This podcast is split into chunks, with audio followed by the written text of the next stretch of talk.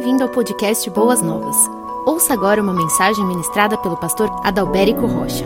Que a graça e a paz de Cristo Jesus estejam com todos os irmãos e todos os amigos que nos acompanham nesta quarta-feira, meio de semana, um tempo onde nós separamos para louvar a Deus, adorar o nosso Deus, mas estudar a Sua palavra. Estamos trabalhando a série Futuro Jesus já esteve lá o pastor Wagner, na semana passada, fez a introdução desta série. E hoje eu tenho uma responsabilidade de falar sobre o tema O princípio de dores. O texto em destaque é o texto de Mateus, capítulo 24, do versículo 1 até o versículo 8. Pegue a sua Bíblia, abra nesse texto que nós leremos esse texto. Nós temos aí alguns textos paralelos a esse texto, que é o texto de Marcos, capítulo 13, 1 a 31 e Lucas, capítulo 21, do versículo 5 até o 37, que falam a respeito do mesmo assunto. Mas o nosso texto é o texto de Mateus, capítulo 24, do versículo 1 até o versículo 8, e eu gostaria de ler esse texto com vocês. O texto diz assim: Jesus saiu do templo e, enquanto caminhava, seus discípulos aproximaram-se dele para lhe mostrar as construções do templo. Vocês estão vendo tudo isso? Perguntou ele. Eu garanto que não ficará aqui pedra sobre pedra, serão todas derrubadas. Tendo Jesus se assentado no Monte das Oliveiras, os discípulos dirigiram-se a ele em particular e disseram: Dize-nos quando acontecerão essas coisas, e qual será o sinal da tua vinda e do fim dos tempos? Jesus respondeu: Cuidado que ninguém os engane, pois muitos virão em meu nome dizendo: Eu sou Cristo, e enganarão a muitos. Vocês ouvirão falar de guerras e rumores de guerra, mas não tenham medo. É necessário que tais coisas aconteçam, mas ainda não é o fim. Nação se levantará contra nação e reino contra reino. Haverá fomes e terremotos em vários lugares. E aqui eu abro um parêntese para trazer Lucas 21, versículo 11, que diz assim: que haverá grandes terremotos, fomes e pestes em vários lugares, e acontecimentos terríveis e grandes sinais provenientes do céu. E no versículo 8 de Mateus 24, vai dizer assim: tudo isso será o início das dores, ou seja, o princípio de dores, que é o tema da nossa exposição da noite. Queridos, muita gente tem se aproximado dos pastores desde o início da pandemia do coronavírus com a seguinte pergunta: Pastor, nós estamos no fim dos tempos? Quem sabe você que é pastor já ouviu essa pergunta desde o começo da pandemia. E quem sabe você que é ovelha, que é membro, quem sabe você também já fez essa pergunta para um dos seus pastores, ou quem sabe um pastor amigo seu. Essa pergunta que nós recebemos desde o começo da pandemia, ela é muito parecida com a pergunta que nós encontramos aqui no texto, feita pelos discípulos, quando Cristo os advertiu a respeito da destruição do templo de Jerusalém. Os discípulos fizeram a, a seguinte pergunta: e qual será o sinal da tua vinda e o fim dos tempos? A pergunta dos discípulos, amados, ela é o ponto de partida para a profecia de Jesus Cristo a respeito do fim dos tempos em Mateus capítulo 24.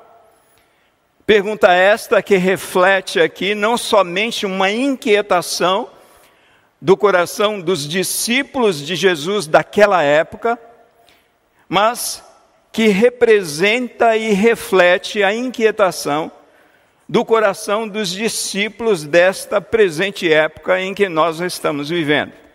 Vale a pena ressaltar que a profecia de Jesus aqui sobre o fim, embora esta profecia tenha sido proferida no momento específico do ministério de Jesus, a partir de uma curiosidade ali presente no coração dos discípulos, essa profecia ela se cumpre integralmente na linha do tempo e não no momento específico da história da humanidade. Essa profecia de Jesus, o cumprimento dela, se dá a partir do ano 66 depois de Cristo, ou seja, 40 anos depois aproximadamente que Jesus proferiu a profecia, sendo redundante, mas sendo mais claro. Ela se cumpriu no ano 66 depois de Cristo, quando o general Tito comandou uma invasão à cidade de Jerusalém. E após a conquista da cidade de Jerusalém, houve ali a derrubada do templo.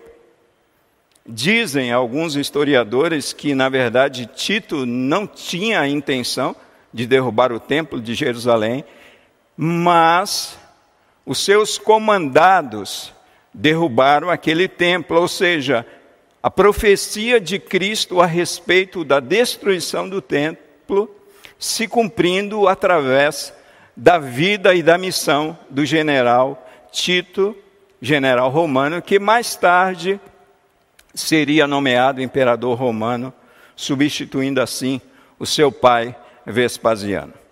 Nós devemos nos lembrar que Jesus Deus, ele não está preso ao nosso tempo, ao nosso cronos.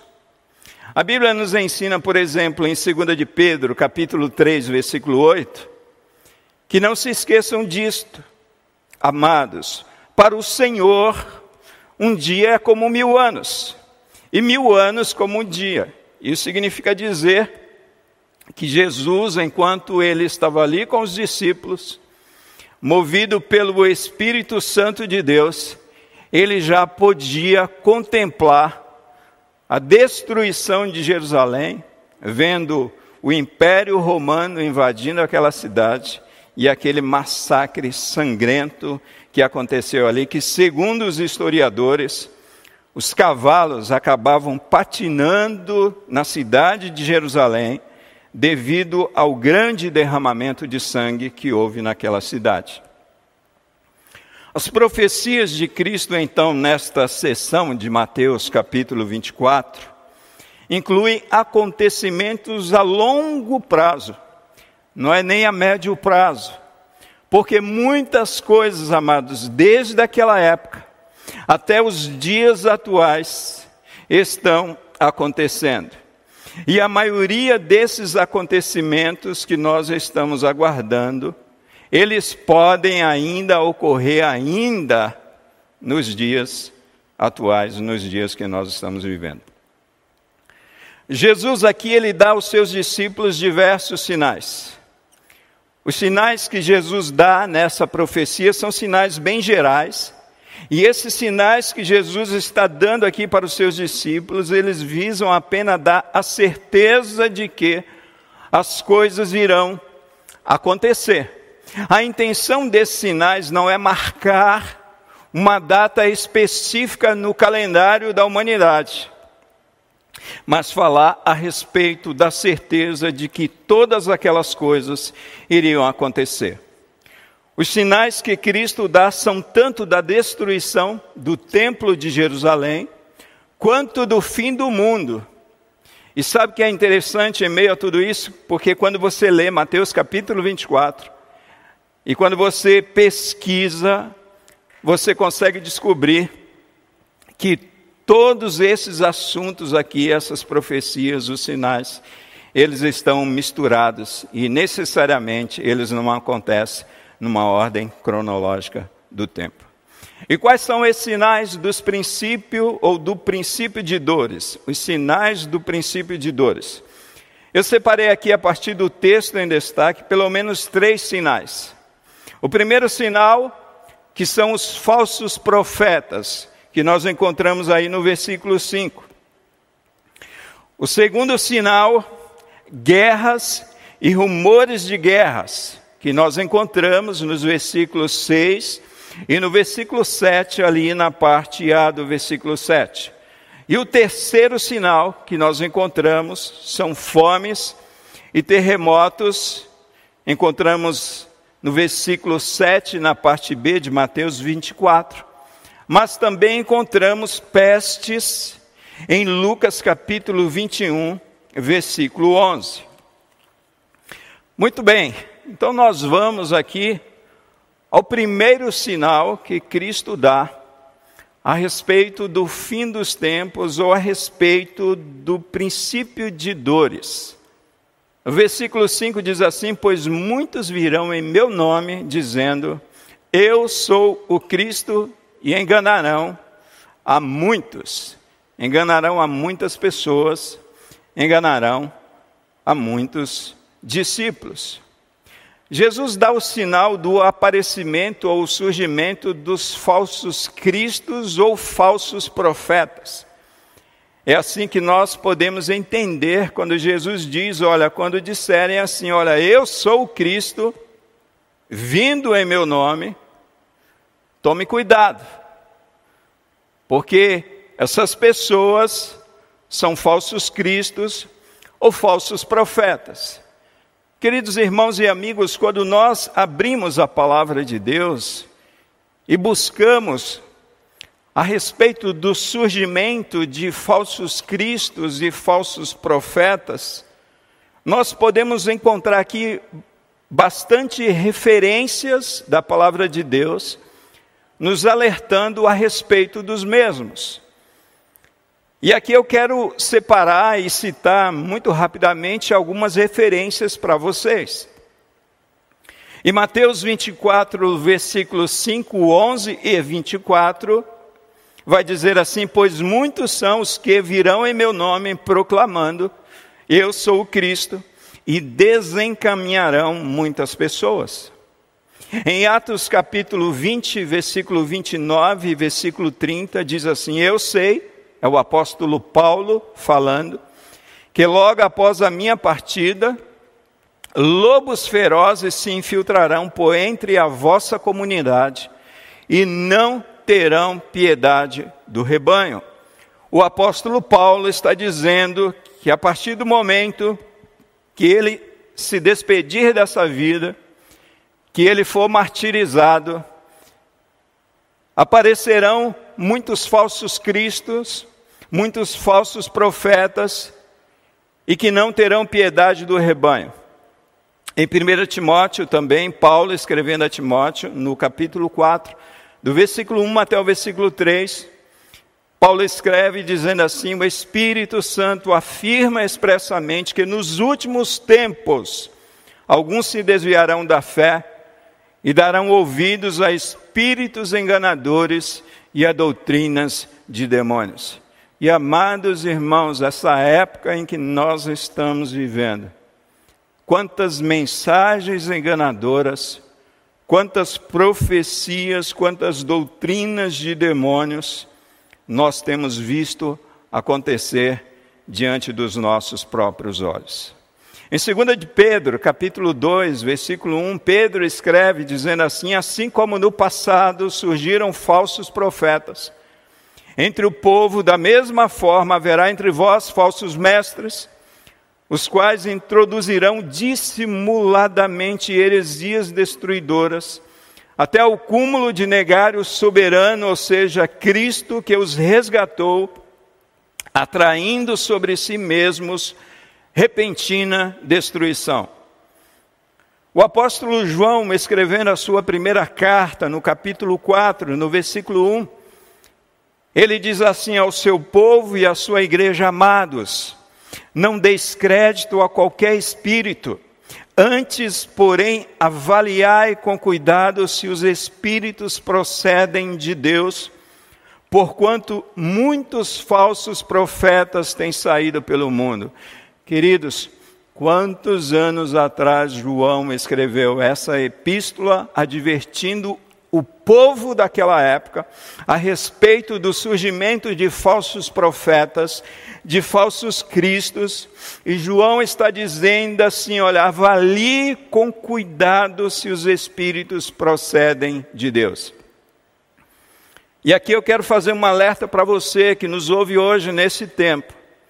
Muitos falsos profetas, muitos líderes, muitos pastores, Muitos apóstolos, muitos bispos têm surgido pelo mundo, têm saído pelo mundo, pregando mensagens, ensinando doutrinas que nada têm a ver com a palavra de Deus.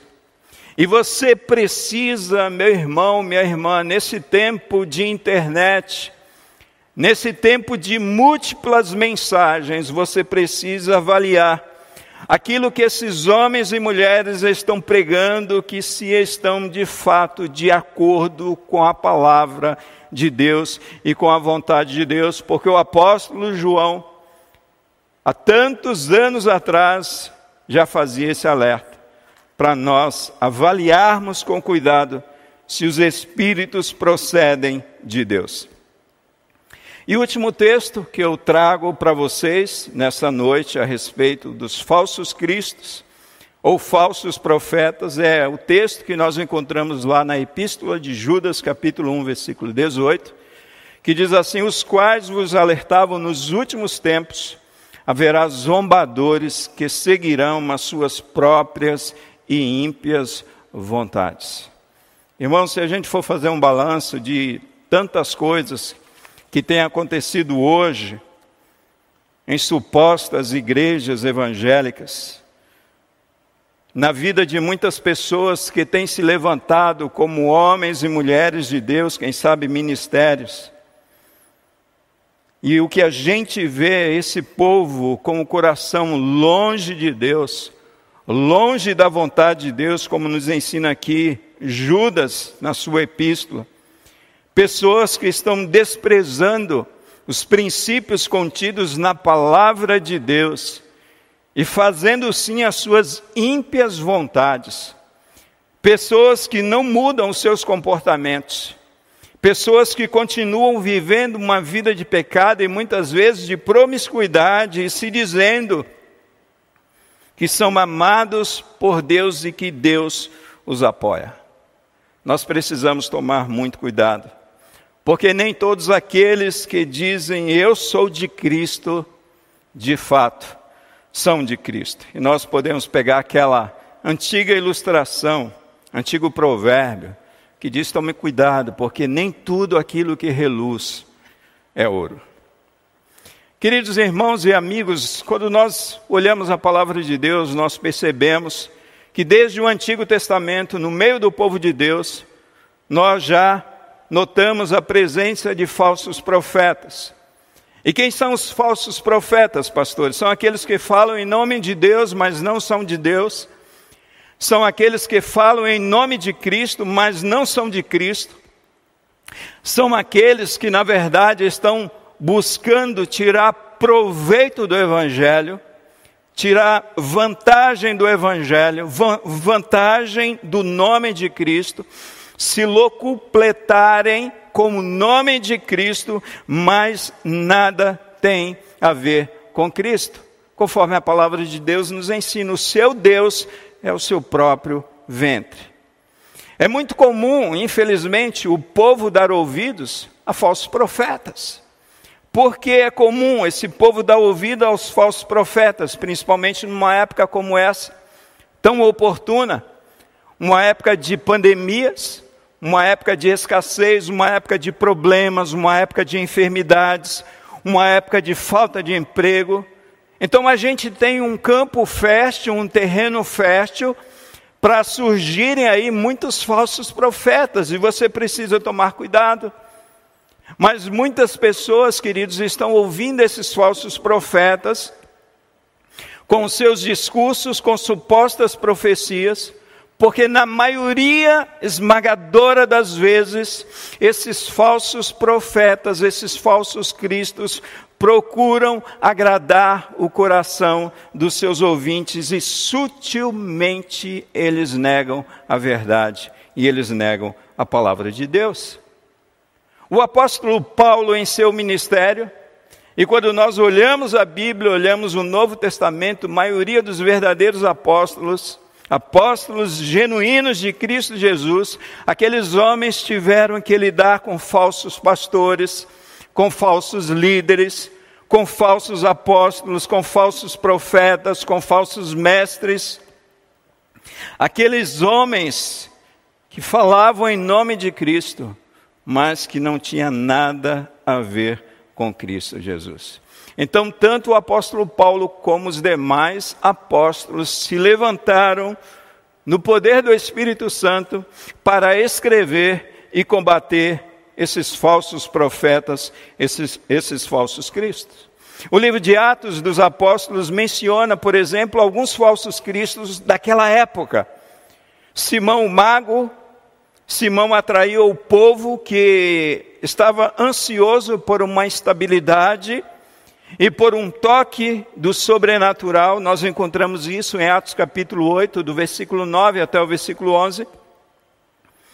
Tem um outro citado em Atos capítulo 5, versículo 36, chamado Teudas, um chamado Judas da Galileia, em Atos capítulo 5, versículo 37, e um outro chamado egípcio, em Atos capítulo 1, capítulo 21, perdão, versículo 28.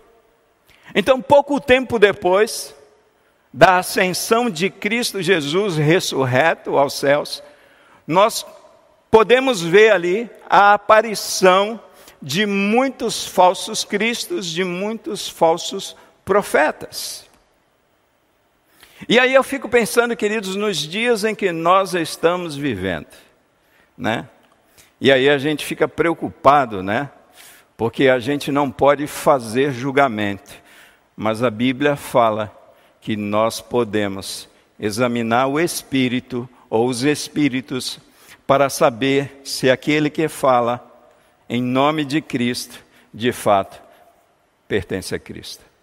Queridos, eu gosto daquela passagem do livro de Atos que fala a respeito dos crentes de Bereia. Paulo pregando. E quem foi Paulo? Você sabe quem foi o apóstolo Paulo. Pois é, o apóstolo Paulo estava ali pregando a palavra de Deus, ensinando a respeito de Cristo, da crucificação, da ressurreição de Jesus Cristo, a respeito do fim dos tempos. E aqueles irmãos, eles examinavam as escrituras sagradas que eles tinham na época, que era o Antigo Testamento, para saber se verdadeiramente Paulo falava sobre Cristo e a verdade de Cristo. Eles examinavam as escrituras sagradas para ver se diante deles estava de fato um verdadeiro profeta ou um falso profeta, um verdadeiro Cristo ou um falso Cristo. Queridos, os dias são difíceis. Muitos enganadores têm surgido no mundo, muitos falsos profetas, muitos falsos cristos, tentando enganar o povo de Deus. E nós precisamos examinar a palavra de Deus. Nós podemos ver hoje na, nos meios de comunicação de massa quantos pregadores nós temos neste país e quantas bobagens, infelizmente, amados, nós podemos ver na televisão. Um evangelho híbrido, um evangelho diluído, um evangelho cheio de mandingas, cheio de misticismos. Isso é triste demais. E sabe o que é o mais triste? Que muitas vezes nós temos muitos cristãos que nós temos ensinado em nossos bancos de igreja a genuína palavra de Deus, e mesmo assim, essas pessoas, esses irmãos, se permitem serem enganados por esse evangelho, por essa liderança que está aí, se locupletando com a palavra de Deus e demonstrando assim ser um falso Cristo, ser um falso profeta. Mas Jesus faz uma advertência aqui para os seus discípulos no versículo 4. Jesus, antes mesmo de falar a respeito do surgimento dos falsos cristos ou dos falsos profetas, Jesus diz assim: Olha, vocês precisam ter cuidado para que ninguém os engane. Queridos, é o Cristo falando nesse tempo presente à sua igreja, ao seu povo, vocês nesse tempo em que se aproxima o fim, nesse tempo do princípio de dores, nesse tempo de falsos profetas, nesse tempo de falsos cristos, vocês precisam tomar cuidado que ninguém engane vocês. São palavras de advertência do Cristo. Sabe por quê? Porque Jesus sabia que nesta época presente em que nós estamos vivendo, muitos falsos cristos, muitos falsos profetas surgiriam no mundo. É por essa razão que ele, através do seu Santo Espírito, soprou, sussurrou no coração de Paulo, no coração de Judas, no coração de João, no coração de Pedro para denunciar, para alertar e para falar a respeito desse tipo de liderança que nós teríamos nesse tempo.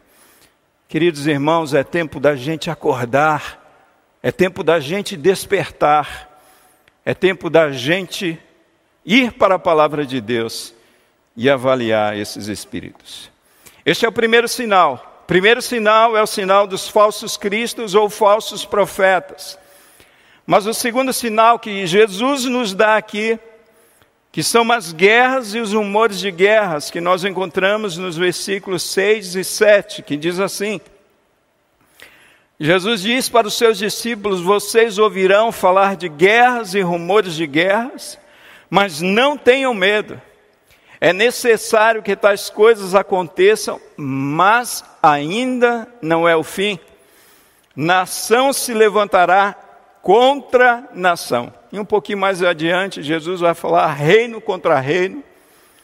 E nas passagens ou textos paralelos, tanto de Marcos quanto de Lucas, a gente vai ver essa verdade de Cristo Jesus. O que, o que são as guerras? As guerras são as guerras propriamente ditas. É a realidade da guerra. Essas são as guerras, por exemplo, a guerra da Síria. E o que são os rumores de guerra? Os rumores de guerras que Jesus fala aqui são tanto notícias a respeito de guerras que haverão de surgir lá no futuro, quantas vezes, quem sabe, foi noticiado muito antes de acontecer a Segunda Grande Guerra Mundial. Esses são os rumores de guerras, ou seja, notícias a respeito de guerras futuras, de guerras que estão por vir, de guerras que estão por acontecer. Mas os rumores de guerras também são notícias sobre guerras que já estão acontecendo em qualquer parte do mundo. Quando você ouve falar a respeito da guerra da Síria, são rumores de guerra, guerras que estão acontecendo lá do outro lado do mundo. Flávio Joséfo, historiador judeu, escreveu uma obra muito conhecida, cujo título é Guerra dos Judeus. E a respeito dos diversos conflitos que marcou o povo judeu, é que Flávio Joséfo escreve essa obra. E ali na sua obra ele cita várias guerras que aconteceram. Eu vou passar bem rapidamente sobre elas. Em Cesareia, houve uma disputa entre judeus e sírios pelo governo da cidade. 20 mil judeus foram mortos. Em retaliação a esse massacre dos sírios contra os judeus, os judeus assassinaram vários sírios nas vilas próximas ali de Cesareia. E a retaliação continua acontecendo. Em retaliação ao massacre dos judeus, em Citápolis, os sírios assassinaram 13 mil judeus. Em Ascalon, os sírios assassinaram 2.500 judeus. Em Ptolemaida, os sírios assassinaram dois mil judeus. Em Alexandria, judeus e gentios lutaram e creiam. Mais de 50 mil judeus foram mortos em Alexandria nessa guerra entre judeus e gentios. Em Damasco, houve uma conspiração contra os judeus e 10 mil judeus foram mortos. Queridos irmãos, isso é ali logo no comecinho, logo no, no, nos primeiros momentos do primeiro século.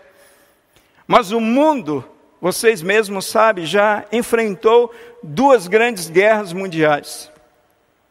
E de acordo com Wikipédia, dos 9 milhões de judeus que residiam na, Euro na Europa antes mesmo do Holocausto, cerca de dois terços foram mortos, mais de um milhão de crianças, dois milhões de mulheres, três milhões de homens judeus morreram durante aquele período.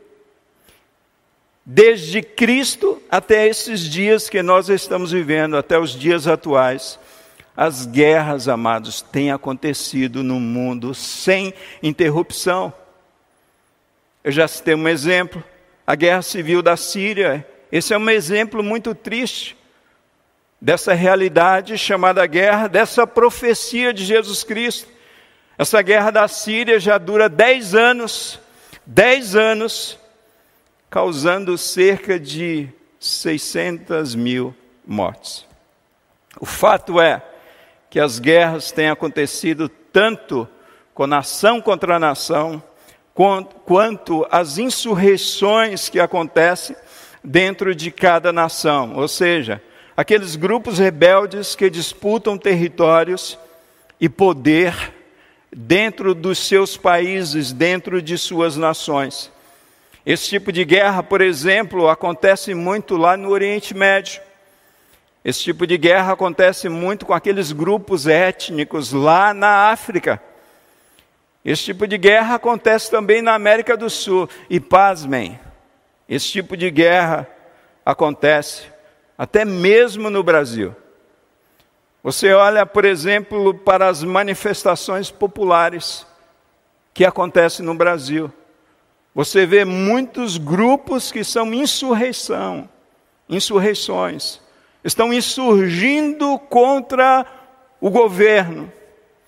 Quando você olha para o Congresso Nacional, você vê essas guerras internas acontecendo e outras instituições que eu não vou falar, senão eu vou preso.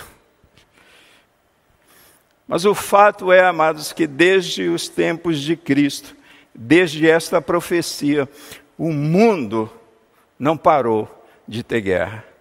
É por isso que Jesus diz que nós não devemos ter medo.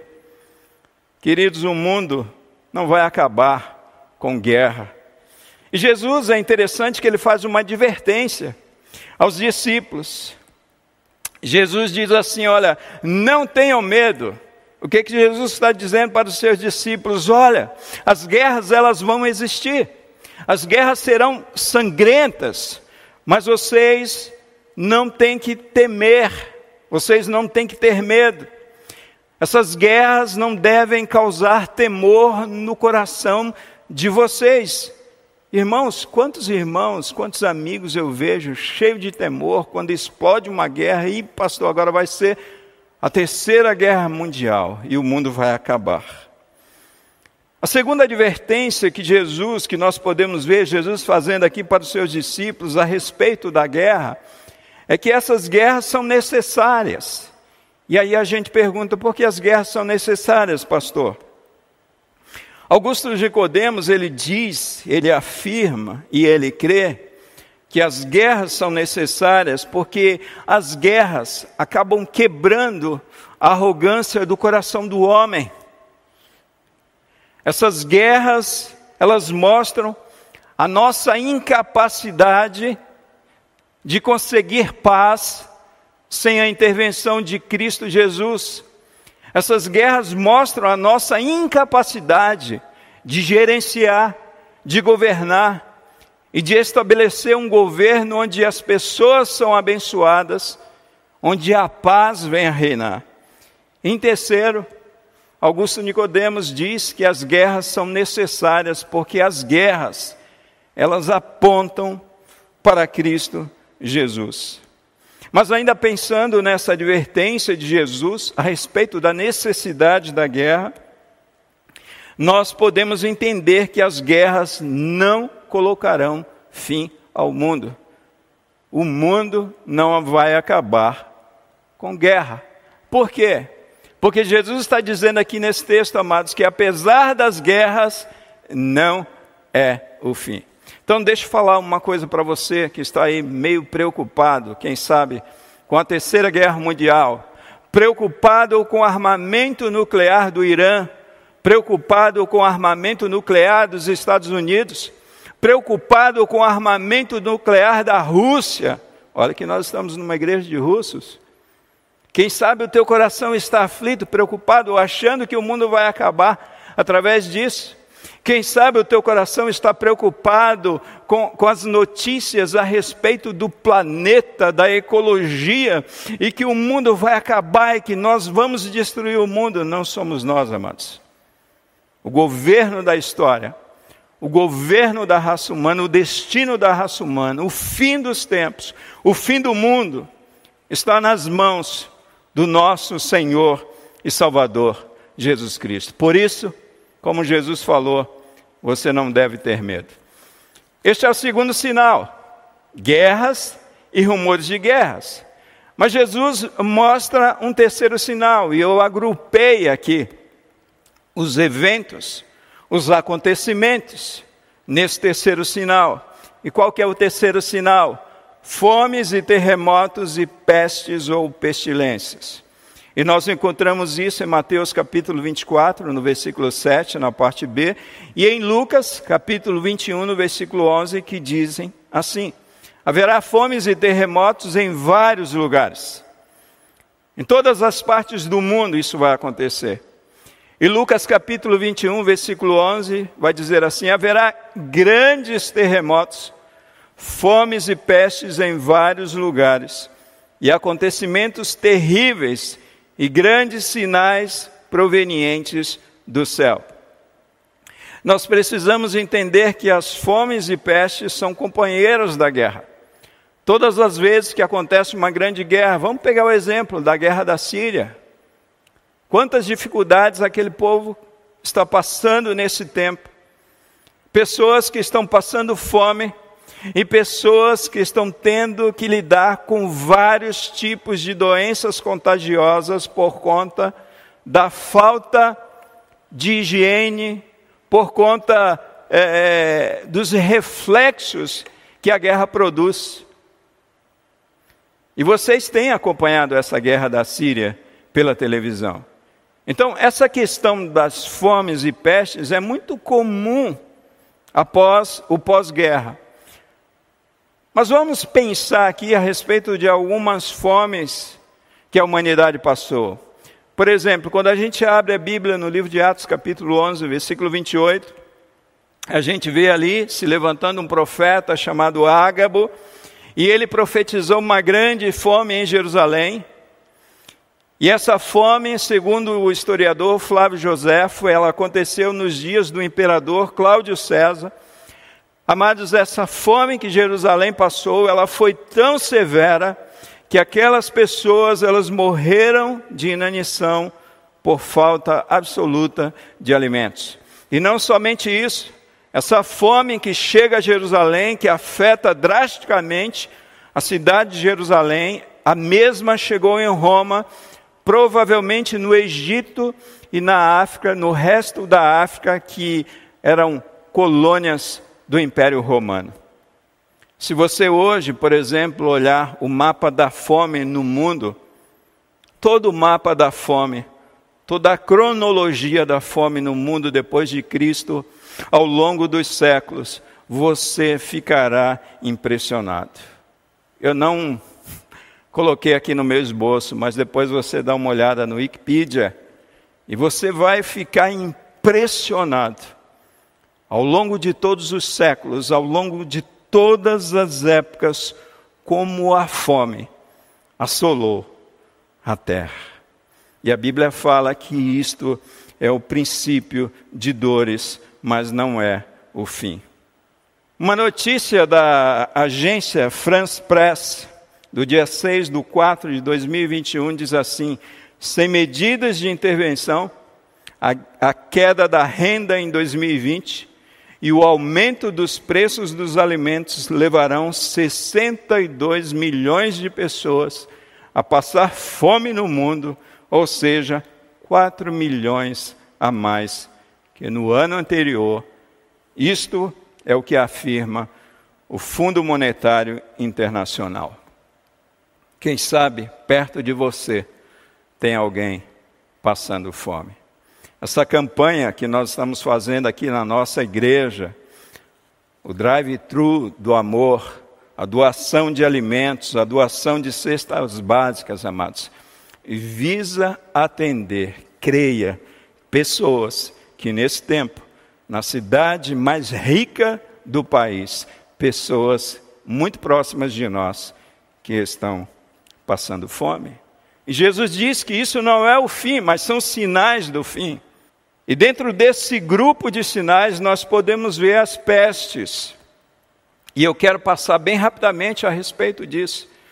Deixa eu falar uma coisa para vocês. Se você quiser o esboço de tudo isso aqui, para depois você, com calma, ter esse estudo na sua mão, você pode entrar em contato com a secretaria da igreja, que eu deixo para você num arquivo em PDF. Fique tranquilo. Mas as pestes em Roma, por exemplo, no ano 65 depois de Cristo, uma peste varreu a cidade no outono, matando 30 mil pessoas, no ano 65, depois de Cristo, logo ali.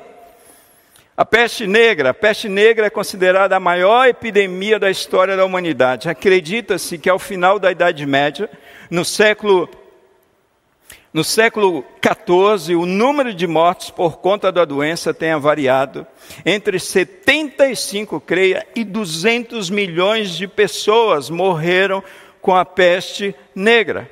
A gripe espanhola, entre janeiro de 1918 e dezembro de 1920, a gripe espanhola matou pelo menos 50 milhões de pessoas. No Brasil, a gripe espanhola foi responsável pela morte do presidente da época, o presidente Rodrigues Alves. A estimativa foi, foi que cerca de 500 milhões de pessoas tenham sido infectadas pelo vírus influenza, que é o causador da gripe espanhola. A tuberculose, por exemplo, em seu auge, no ano de 1850 e 1950, o número de mortes por conta da tuberculose pode ter chegado até um bilhão de pessoas. O número de mortes provocado pela tuberculose. Varíola, de 1896 a 1980, 300, 300 milhões de pessoas morreram graças à varíola. A AIDS, o vírus HIV foi identificado em 1981 para o espanto da sociedade Desde então, se calcula que aproximadamente 21 milhões de pessoas, 21 milhões de pessoas tenham morrido depois de contrair AIDS. A gripe suína, por exemplo, a pandemia causada pelo vírus H1N1, um vírus muito conhecido nosso, teve um surto glo global com os primeiros casos surgindo no México em março de 2009. No final do mês de abril, a OMS declarou emergência de saúde pública em âmbito internacional e estima-se que até 1,4 bilhões de pessoas tenham contraído o vírus e mais de 20% da população mundial. Destes, 500 mil vieram a falecer com a gripe suína. O ebola o primeiro caso de contaminação foi em 1976, na República Democrática do Congo.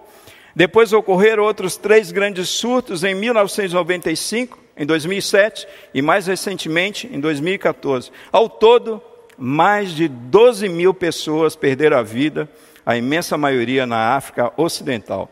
Mais de 3 milhões de pessoas morreram em 1918 e 22 devido a um surto de febre tifo. E finalmente, contabilizando aí o grande surto de enfermidade que nós temos, essa pandemia do coronavírus, que provocou ao menos até o presente momento, 2 milhões 917 mil e 316 mortes.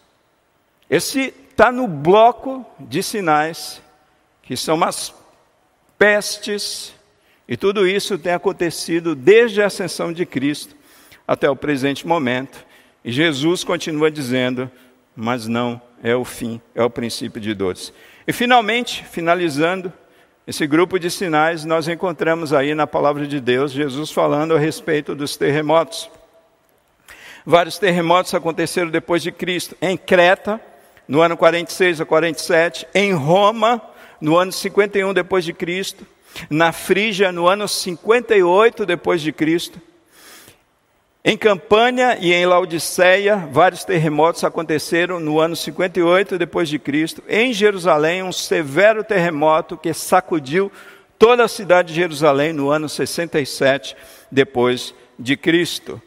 E quando nós pesquisamos aí os terremotos que aconteceram aí, é, naquela escala, né, é, numa escala gigantesca que chega a 9.5 e alguns 8.8, nós podemos ver vários terremotos acontecendo. No Brasil, o mais intenso terremoto aconteceu no ano de 1955, na Serra do Tombador, no estado de Mato Grosso, com magnitude 6,2 no Brasil.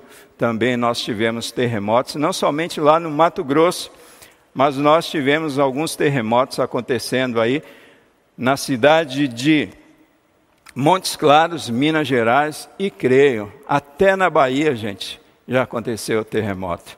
Na cidade de Mutuípe, uma bala, eu creio que de 4.2 na escala Richter.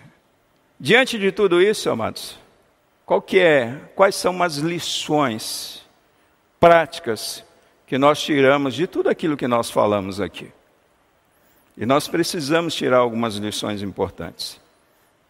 Primeira lição que nós precisamos tirar a partir do texto que nós lemos, a partir de tudo aquilo que nós ouvimos, a partir desse sermão profético de Jesus a respeito do princípio de dores, é que não é tempo de temer, mas tempo de ter fé. Não é tempo de nós enchermos o nosso coração, a nossa alma, a nossa vida de temor mas é tempo, amados, da gente ter fé em Deus. A propósito, existe uma série de devocionais realizada pelos pastores auxiliares desta igreja. Você pode ir lá no canal, canal do YouTube da Boas Novas, e você vai receber alimento para o teu coração nesse tempo tão difícil que nós estamos vivendo. Então não é tempo de temer. Jesus disse isso para os seus discípulos. Sabe que tudo isso vai acontecer. As guerras haverão, as fomes, as pestes, os terremotos, os falsos cristos, os falsos profetas, mas não tenham medo. É como se Jesus quisesse dizer: fique firme no Senhor, dependa mais do Senhor na tua vida, e ande a cada dia com o Senhor, não se aparte do Senhor. Uma segunda lição que nós podemos tirar para as nossas vidas a partir do texto é que não é tempo de ficar assustado, ou não é tempo de se assustar, mas é tempo de evangelizar.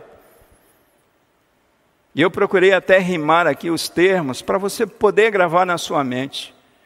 Não é tempo de se assustar, ficar perplexo, se esconder mas é tempo, amados, da gente estar tá evangelizando este mundo. É tempo de meditar no Evangelho, é tempo de meditarmos na palavra de Deus, é tempo de vivermos o Evangelho de Cristo Jesus, e é tempo de pregarmos esse Evangelho. É tempo de falarmos para as pessoas que Jesus Cristo sim está voltando e os sinais da sua volta já estão aí, como diz aquele, aquele velho hino do cantor cristão. Os sinais da sua vinda, mas se mostram cada vez vencendo. Vem Jesus. Queridos, não é tempo da gente se assustar, mas é tempo da gente evangelizar da gente levar esperança a tantas pessoas, que principalmente com esse surto do coronavírus, com essa pandemia, muitas pessoas têm morrido sem a oportunidade, quem sabe, de ouvir a palavra do Evangelho, a mensagem de Cristo, através da sua vida. Em terceiro lugar, não é tempo de especular o fim, mas de anunciar o fim. Não é tempo da gente ficar especulando.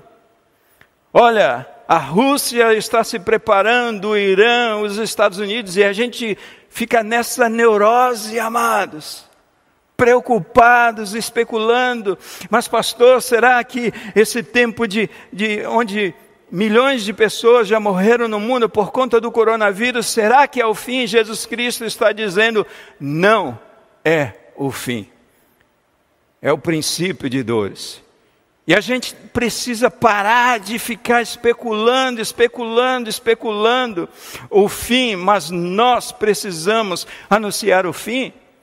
Nós precisamos pegar todos esses fatos, nós precisamos pegar todos esse, esses acontecimentos na linha do tempo, esses acontecimentos depois de Cristo e mostrar pra, para as pessoas e mostrar através da palavra de Deus que o fim está próximo e que as pessoas precisam se arrepender e que as pessoas precisam chorar os seus pecados e que as pessoas precisam entender que haverá morte para todos, mas que haverá dois destinos, e o nosso destino nós escolhemos aqui nessa vida.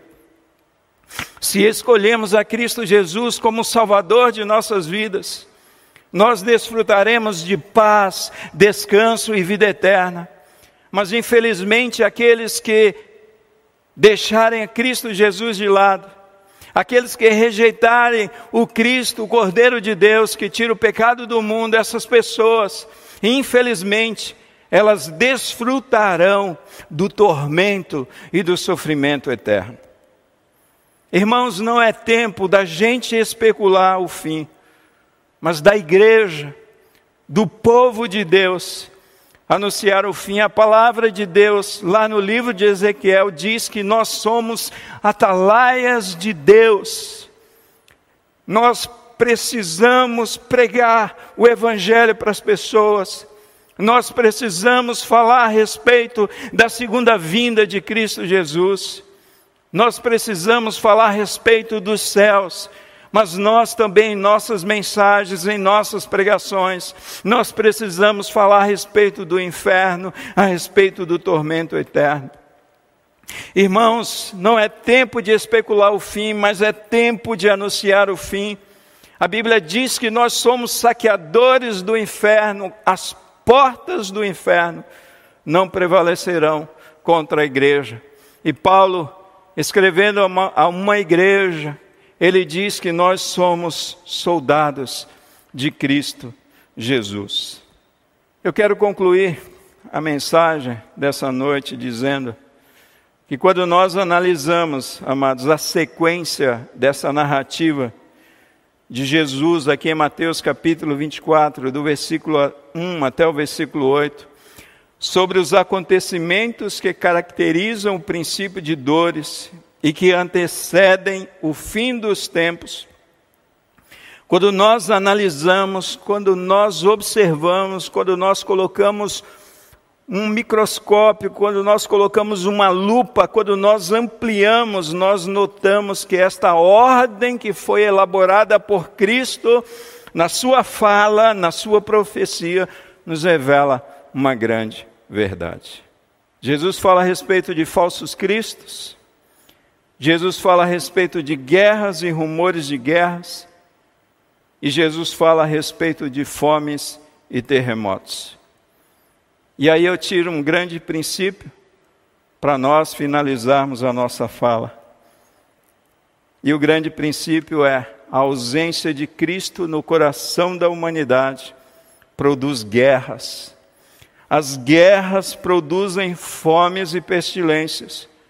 E, consequentemente, amados, a terra treme como se estivesse clamando pela volta do Cristo que há de restaurar toda a criação.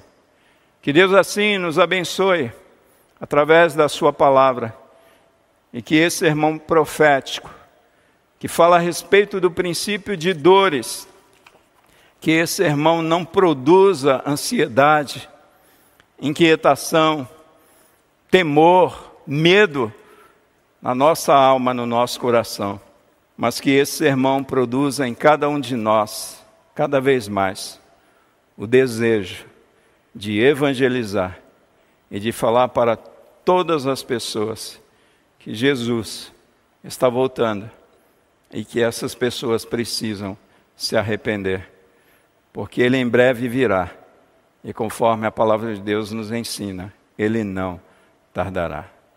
Ainda não é o fim, é o princípio de dores que anuncia a volta do Filho de Deus, Jesus Cristo, o nosso Senhor e Salvador.